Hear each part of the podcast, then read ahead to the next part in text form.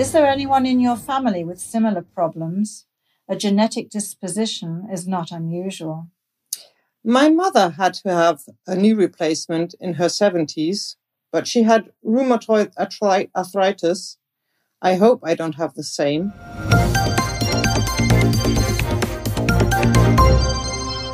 Hallo und herzlich willkommen zum PTA Funk, dem Podcast von das PTA Magazin. Mein Name ist Julia Pflegel und ich bin die Chefredakteurin des Magazins. Unsere aktuelle Folge der Serie Englisch für PTA beschäftigt sich mit Rheuma. Eine Kundin kommt mit Knieschmerzen in die Apotheke. Im Laufe des Gespräches berichtet sie der PTA, dass ihre Mutter unter rheumatoider Arthritis leidet und sie sich Gedanken macht, ob sie ebenfalls erkrankt sei. Hören Sie den Dialog zwischen PTA und Kunden und frischen Sie Ihre Englischkenntnisse auf.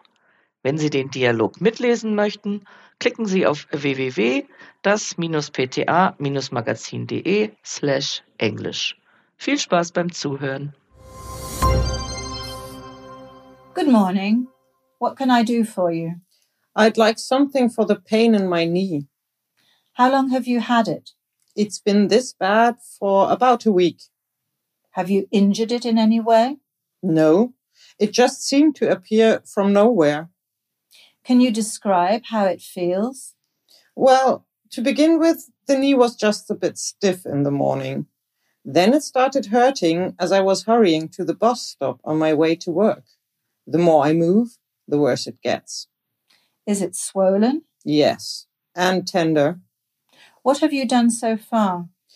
I've been putting my feet up in the evenings with a cold compress on my knee, and I've taken a painkiller once or twice this week. It hasn't really helped though.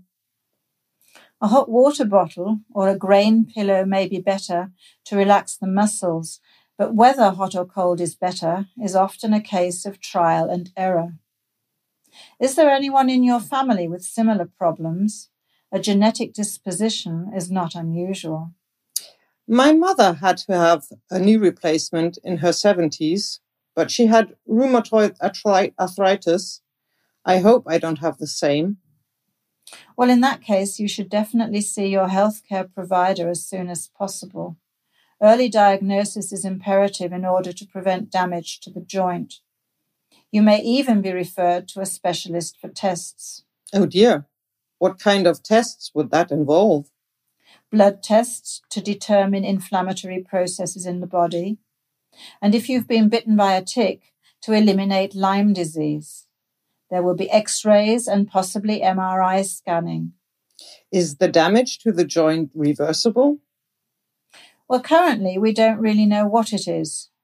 In any case, early diagnosis is important, as in many cases, it's possible to achieve clinical remission. Can I do anything to reduce the pain? I can recommend external treatment with pain ointment containing diclofenac, for example. If you prefer a natural product, you could choose an ointment with comfrey. If you use the diclofenac formula, you should remove any superfluous cream with a tissue and dispose of it in the residual household waste instead of washing it off.